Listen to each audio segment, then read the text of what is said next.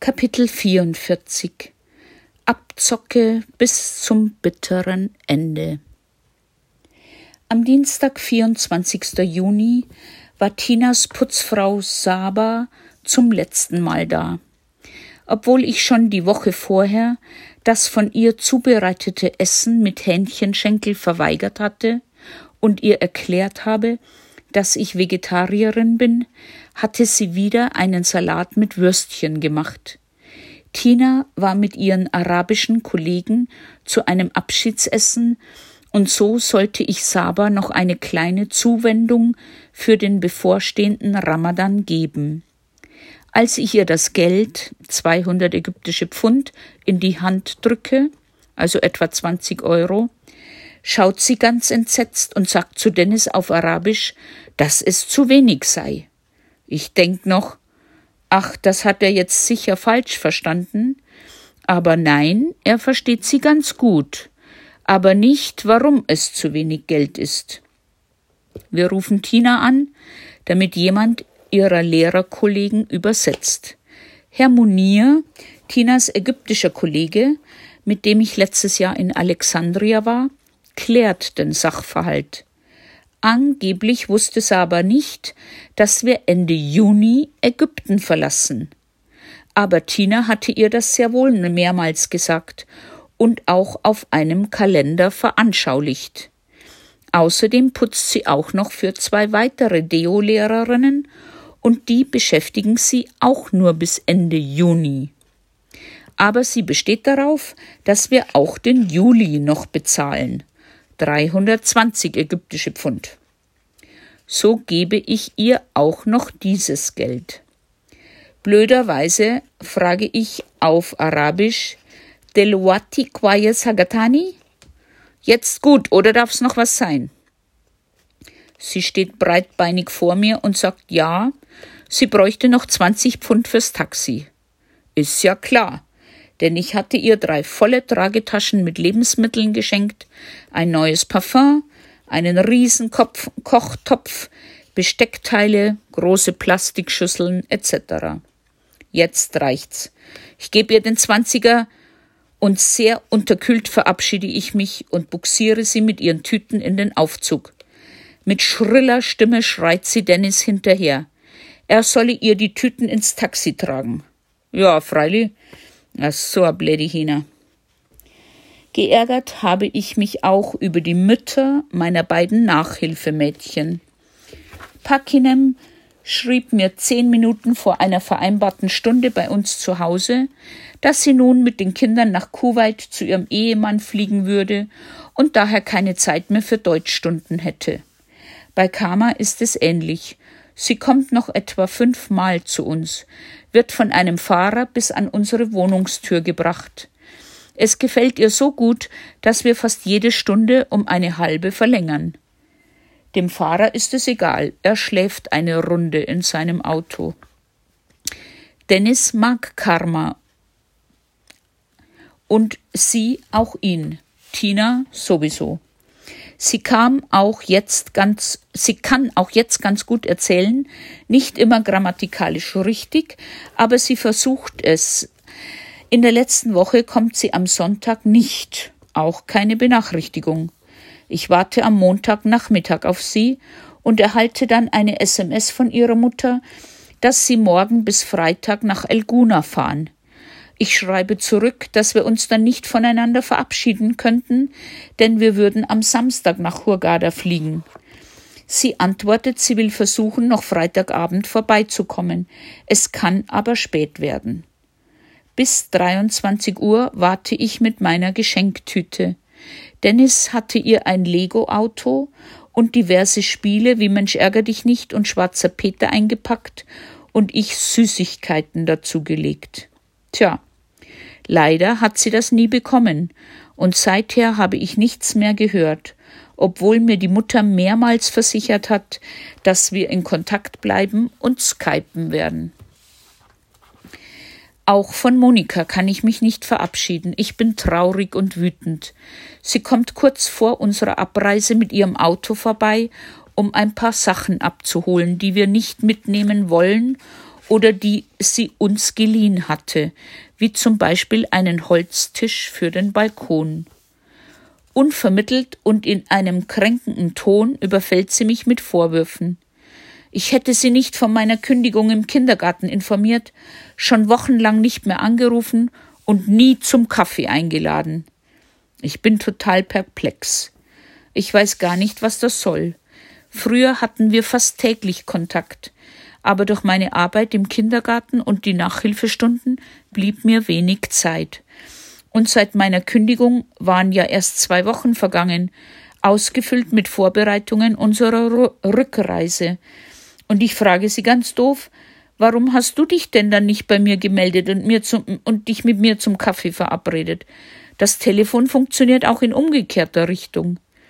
Sie dreht sich um und steigt in ihr Auto. Das war's dann auch. Ich kann es gar nicht glauben.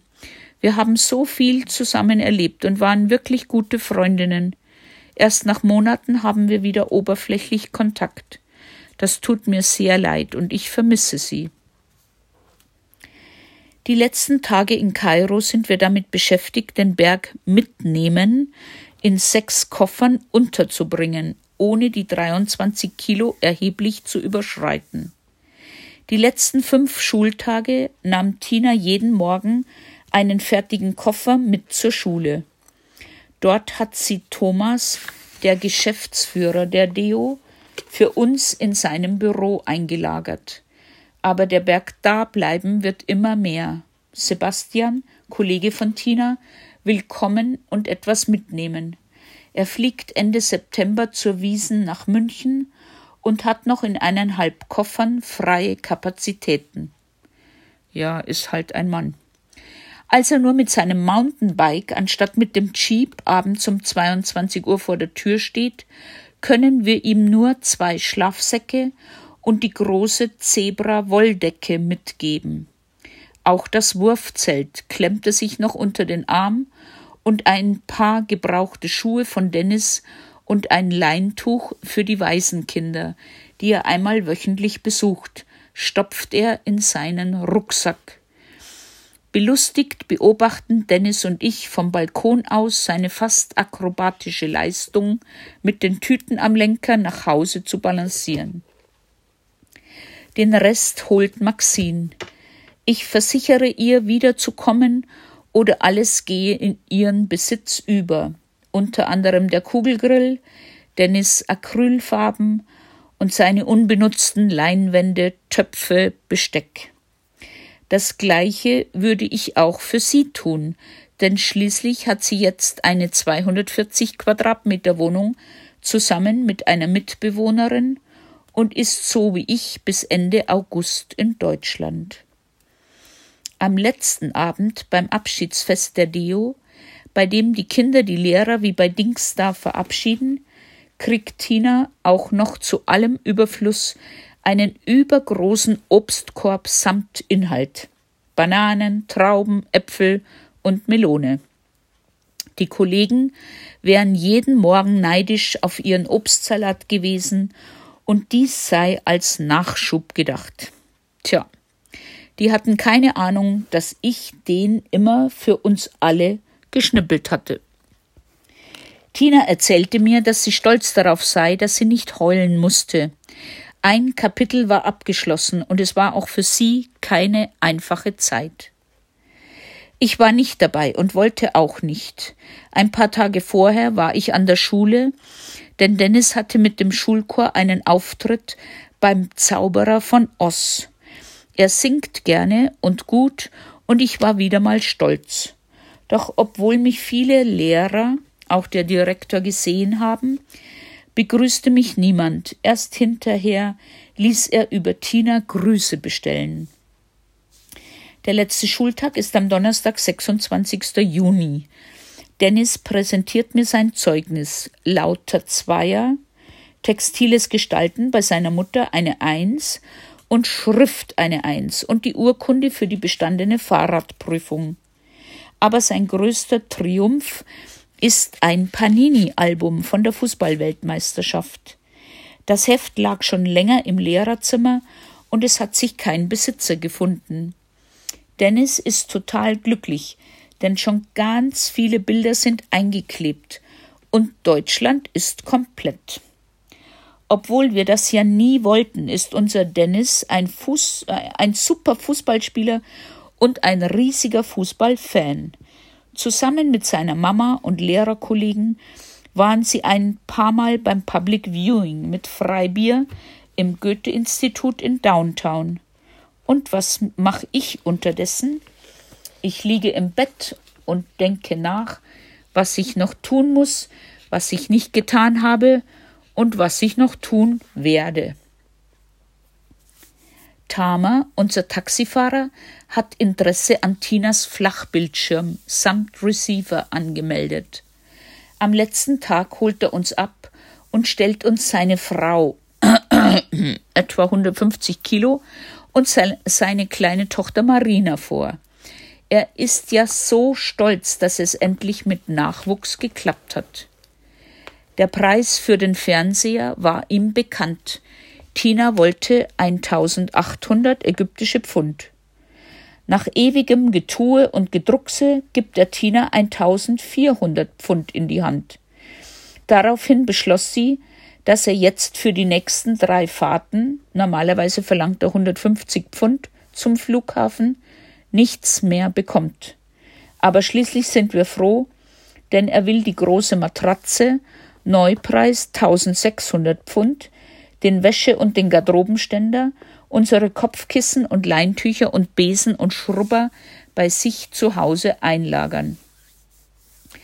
Dass er es behalten kann, weil keiner von uns zurückkehrt, wissen zu diesem Zeitpunkt weder er noch wir.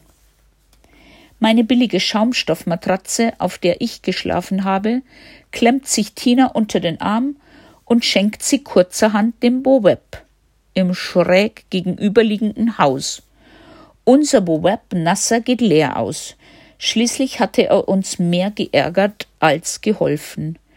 Noch am Vortag sagte er zu Dennis, der mit, mit einer Wasserpistole vom Balkon spritzte, er holt die Polizei und die wird ihn dann verhaften. Vermutlich hat er in seiner Beschränktheit nicht bemerkt, dass Dennis Arabisch versteht. Alles ein Schwachsinn. Bei 35 Grad und außerdem wurde nur ein Auto ein bisschen nass. Dummerweise mussten wir aber auch noch drei Koffer mit nach Hurghada nehmen. Richtig, wer mitgezählt hat, weiß jetzt, dass wir schon bei acht Koffern angekommen sind.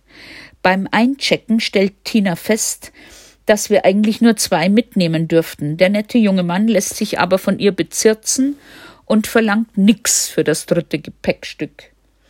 In Hurghada am Flughafen treffen wir wieder auf die Taximafia. Ihr erstes Angebot fängt bei 120 Pfund für eine zehnminütige Strecke an. Wir lehnen dankend ab, obwohl er schon den ersten Koffer in seinen Kofferraum gehieft hat. Der nächste will 100, dann ein anderer 80. Wir schütteln den Kopf und ich sag, ihr habt's ja einen Vogel. Wir bewegen uns Richtung Abflug und da sehen wir ein Taxi wegfahren, nachdem er seine Fracht ausgeladen hat. Wir winken ihm und schon schreien die Männer, die uns die überhöhten Angebote gemacht hatten, er solle nicht unter 80 gehen. Pah! Wir bieten ihm 40 und schon geht die Post ab. Die Männer wollen ihn am Wegfahren hindern und nur ein herannahender Polizist macht uns den Weg frei. Ich sag nix, als Dennis diesen Halsabschneidern die Zunge rausstreckt. Wir verbringen unsere letzte, wie auch damals die erste Woche, in einem riesigen Hotel. Im Golden Five Almas genießen wir jeden Tag, wenn da nicht außer uns noch 3000 Russen wären. Diesmal sind wir wirklich so gut wie die einzigen Deutschen. Entgegen der üblichen Klischees kann ich nicht sagen, dass sie sich schlecht beim Essen benommen hätten, zumindest auch nicht schlechter als die Ägypter. Aber das gesamte Personal ist total patzig und unfreundlich zu den Russen, auch wenn fast alle Russisch sprechen und jeder Hinweis oder jede Tafel in kyrillischen Buchstaben zu lesen ist. Daher wurden wir natürlich auch jeden Morgen und bei jeder Gelegenheit Russisch angesprochen. Das nervt. Wenn wir uns dann als Deutsch geoutet haben und noch dazu mit ein wenig Arabischkenntnissen, war die Freude bei den Hotelmitarbeitern groß und sie entschuldigten sich für ihr Verhalten. Ich denke, es ist genauso wie vor zwölf oder dreizehn Jahren in der Türkei. Nachdem die deutschen Gäste aus fadenscheinigen Gründen, zumindest sagten das die Türken zu uns, wegen dem Golfkrieg, zu Hause blieben oder nach Bulgarien flogen, mussten sich die Hotels neue Märkte suchen. So kamen dann die Russen, und das gleiche spielt sich jetzt in Ägypten ab. Das Hotel hatte einen sehr langen Strand mit ausreichend Liegen. Aber schon nach Sonnenaufgang um 4.30 Uhr waren die ersten Gäste auf dem Weg zu ihren Liegen. Total verrückt.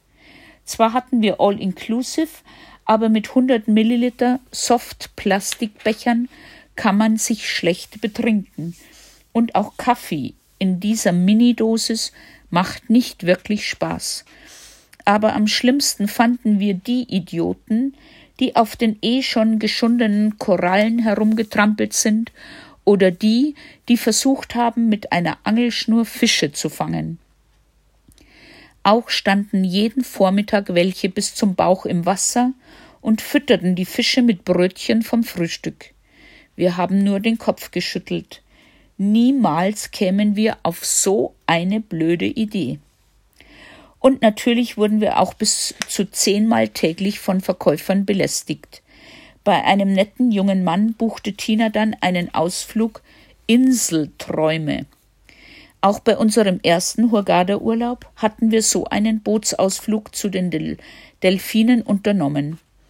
Das war da, wo mich Tina alleine im Meer zurückgelassen hat, und so sage ich zu ihr, das ist jetzt deine letzte Chance, mich im Meer auszusetzen. Hm?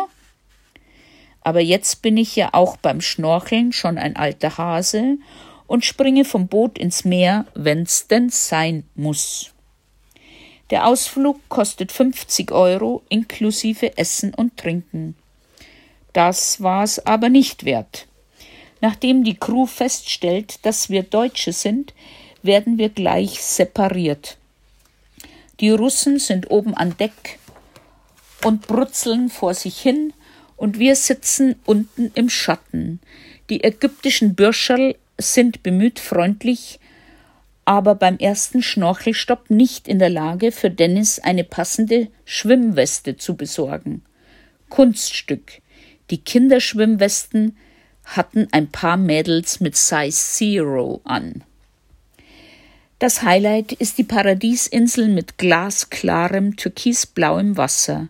Leider sind da außer unserem Boot auch noch 20 andere. Das heißt, etwa 500 rot verbrannte Russen tummeln sich mit uns im Roten Meer und posieren für die Fotografen. Überhaupt kann man ständig und überall Russinnen in verführerischen Posen sehen, die sich privat oder professionell ablichten lassen. Es scheint ihnen sehr wichtig zu sein, den Daheimgebliebenen etwas präsentieren zu können oder diese Bilder als Trophäe an die Wand zu hängen. Beim dritten Stopp gehen wir drei ohne Schwimmwesten ins Wasser. Wir fühlen uns sicher und sind begeistert von dem, was wir an diesem Korallenriff zu sehen bekommen. Obwohl ich jeden Tag denke, jetzt habe ich alle Fischarten durch, entdecken wir täglich eine neue Spezies. Es ist fantastisch und ich liebe es, zwischen Hunderten von Fischen zu schwimmen. Das Vergnügen dauert aber nicht lange, denn wir müssen aus dem Wasser, damit ein paar, Entschuldigung, depperte Russen angeln können. Ja, richtig, angeln. Wie kann ich ein paar Minuten vorher die Fische unter Wasser beobachten und sie dann angeln? Totales Unverständnis, daher habe ich auch nichts mitbekommen, ob sie erfolgreich waren oder nicht. Insgesamt werden wir fünf Stunden auf dem Meer herumgeschippert und nur zwei Stunden für die drei Stops sind zu unserer Verfügung. Das Mittagessen um 13.30 Uhr ist dürftig lieblos und es gibt entweder Mineralwasser oder Cola in 100 Milliliter Bechern, die dann natürlich über Bord geworfen werden. Jeden Morgen sammle ich sie und anderen Unrat am Strand ein. Ganz unverfroren stellt die Crew eine Schüssel auf für Trinkgeld. Beim Verlassen des Schiffs stellen sie dann noch fest, dass drei Taucherbrillen fehlen. Auch nach mehrmaligem Aufruf sind sie nicht auffindbar. Ja, Raben sind überall. Die restlichen Tage gehen schnell vorüber und Tina bemüht sich um ein Taxi zum Flughafen. Erste Anlaufstelle 180 ägyptische Pfund. Unverschämt. Ich rufe auch noch bei einem Taxiservice an. 140 ägyptische Pfund. Tina erinnert sich an einen Fahrer, der sie im vergangenen Jahr ein paar Mal in Hurghada gefahren hat. Er freut sich über den Anruf und sagt, das wäre alles ganz easy. Schließlich seien sie Freunde und wenn Tina kein Geld hat, dann auch Mafish Mushkila. Kein Problem. Er fährt ohne Lizenz mit seinem Privatauto, aber er ist pünktlich am Samstag um 11 Uhr am Hotel. Nach zwölf Minuten erreichen wir den Flughafen. Tina gibt ihm 40 Pfund in die Hand. Wir räumen unsere drei Koffer selbst aus dem Kofferraum. Als wir uns schon zum Weggehen umdrehen, steigt er nochmal aus seinem Fahrzeug und sagt zu ihr, dass es zu wenig Geld sei. Schließlich hätte er es letzte Nacht Schließlich hätte es letzte Nacht eine Benzinpreiserhöhung gegeben. Sie schießt nochmal 20 Pfund nach. So viel zu You are my friend, no problem. Gleich darauf löscht Tina seine Nummer in ihrem Handy. Diesmal ist Tina beim Einchecken mit ihrer Flirt-Offensive nicht erfolgreich. Der dritte Koffer muss mit 350 ägyptischen Pfund extra bezahlt werden. Ärgerlich, aber was soll's. Tina meint, aufgrund all dieser Ärgernisse wird uns der Abschied nicht so schwer gemacht. Tama klaubt uns um 16 Uhr am Flughafen Kairo auf und fährt uns zur Deo, Dort holen wir die fünf Koffer, die Thomas freundlicherweise eingelagert hat. Mit seinen besten Wünschen verabschiedet er uns und Tama bringt uns ins Hilton Hotel nach Samalek. Tina hatte in einem Anflug von Dekadenz die letzte Nacht in dieser Nobelherberge relativ günstig gebucht. Wir erhalten ein schönes und sehr sauberes Zimmer im zehnten Stock mit Blick über Kairo allerdings nicht Nilseite. Um 17 Uhr haben wir alle drei nochmals einen Termin bei Monsieur Paul, Haare schneiden und Fußpflege. Da wir die letzten Tage im Hotel Almas reichlich geschwemmt, nein, geschlemmt haben, lassen wir das Abendessen aus und fallen schon um 20 Uhr todmüde ins Bett. Am anderen Morgen, 6. Juli, dürfen wir bereits um 6.30 Uhr, eine halbe Stunde vor anderen Gästen, zum Frühstück, damit wir rechtzeitig am Flughafen sind. Das Angebot ist üppig, superschön präsentiert und der Kaffee schmeckt ausgezeichnet. Auch der Service ist vom Feinsten. Um 7.30 Uhr steht Tama mit seinem Minibus vor der Tür. Jetzt heißt es, acht Koffer und fünf Handgepäckstücke unterzubringen. Ja, alles ist dabei, aber auf der Fahrt bewegen sich Tamas Mundwinkel immer mehr abwärts. Dass es nicht der Abschiedsschmerz sein kann, ist mir schon klar. Am Flughafen sage ich in Englisch, Tama, was ist los? Er kommt gleich zur Sache. Alle seine Freunde hätten ihm gesagt, der neue Flachbildfernseher sei höchstens 1200 Pfund wert und er hätte 1400 bezahlt. Ich gebe ihm 200 Pfund und frage wieder, ist das genug? Er macht ein Gesicht wie kurz vor der Hinrichtung und der nächste 200er Schein wechselt den Besitzer.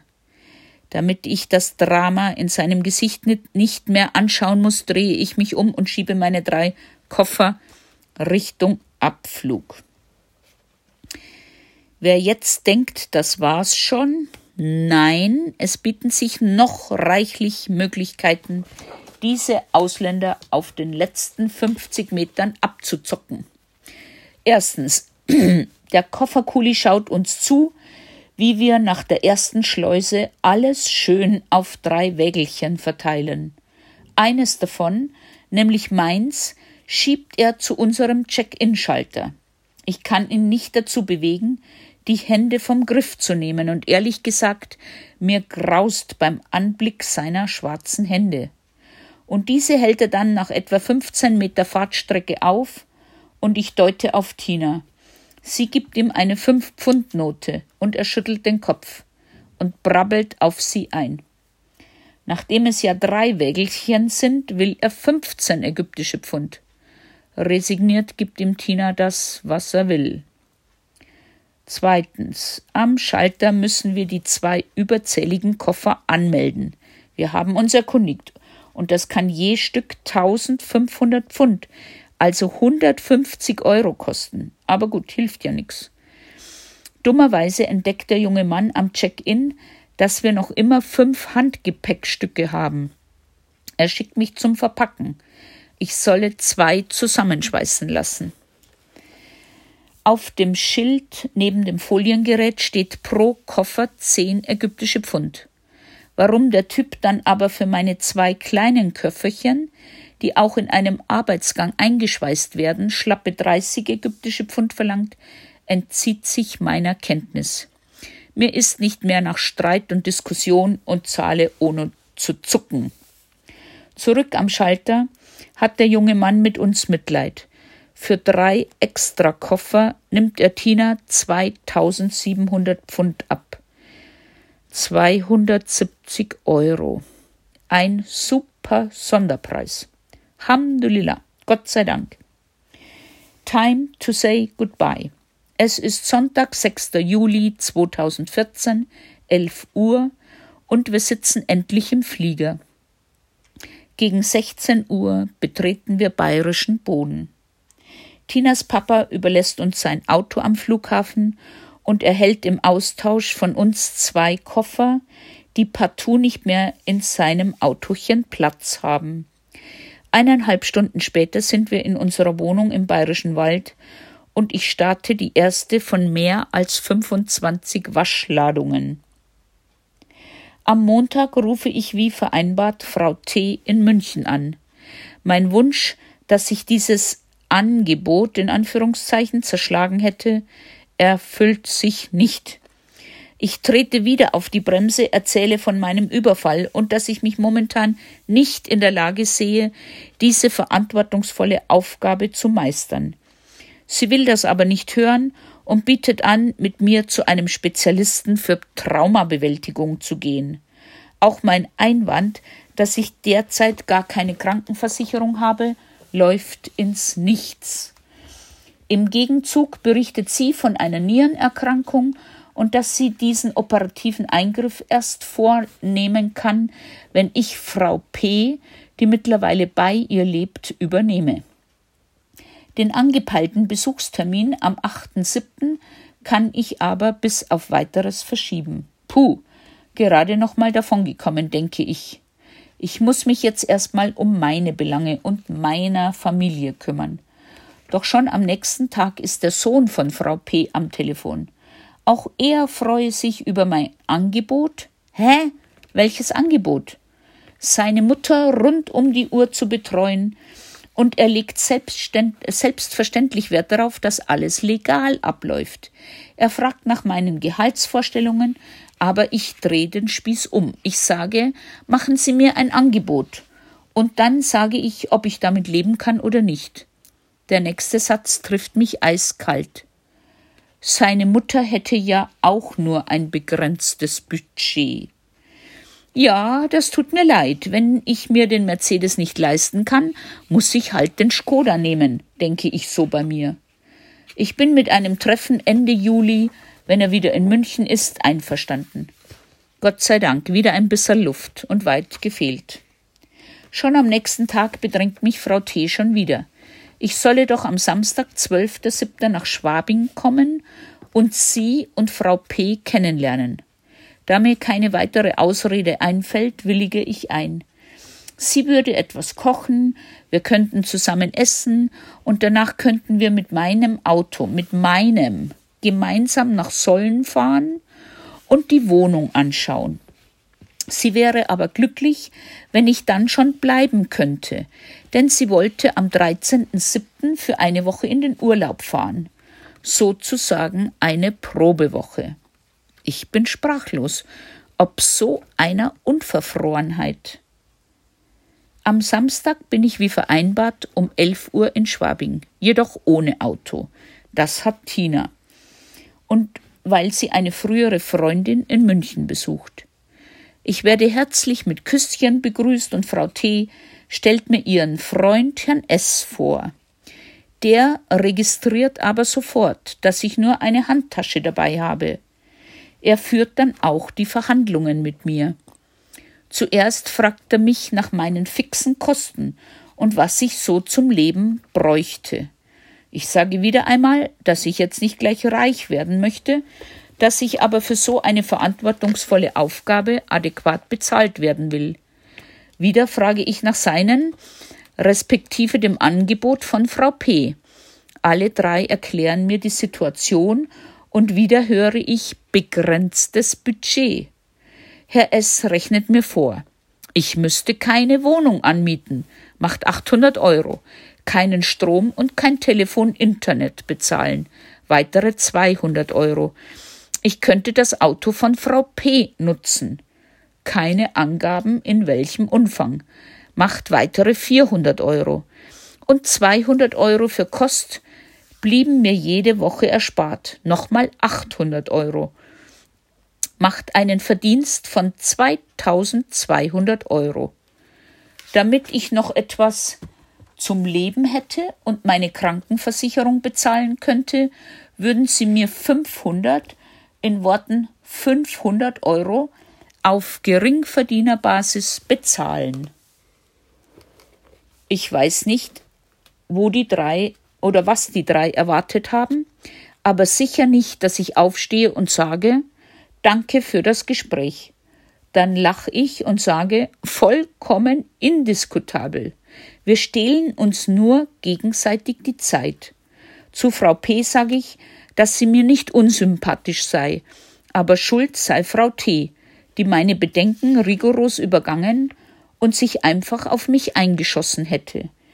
Diese sagt mir mit bitterböser Miene, ich sei schuld, denn ich hätte ihr nicht gesagt, dass ich ein Appartement besitze. Diese Information stand ja auch nie zur Deba Debatte, denn ich sollte ja 24 Stunden, sieben Tage die Woche bei Frau P. sein. Ich verabschiede mich freundlich und ärgere mich über den vergeudeten Tag. Kurze Anmerkung: hab natürlich nichts zu essen und erst am Schluss noch ein Glas Saft bekommen. Und wieder muss ich sagen, meine Dienste sind gefragt, aber keiner will was bezahlen. In Mathe war ich ja nie gut und deshalb verstehe ich auch nicht, warum ich ein Drittel von dem einer Polin bekommen soll, wo ich doch doppelt so geeignet bin. Weitere Bewerbungen laufen und am Freitagabend war ich in München bei einem Ehepaar, das im August das erste Baby erwartet. Vielleicht klappt das. Jetzt komme ich zum Schluss. Ich weiß, es war wieder sehr viel zu lesen, aber möglicherweise war das der letzte Newsletter. ich glaub's selber nicht. Trotzdem auf diesem Weg alles Gute für Sie oder euch alle. Herzlich grüßt Sie euch. Vielleicht bis zu einem neuen Abenteuer. Gabriele.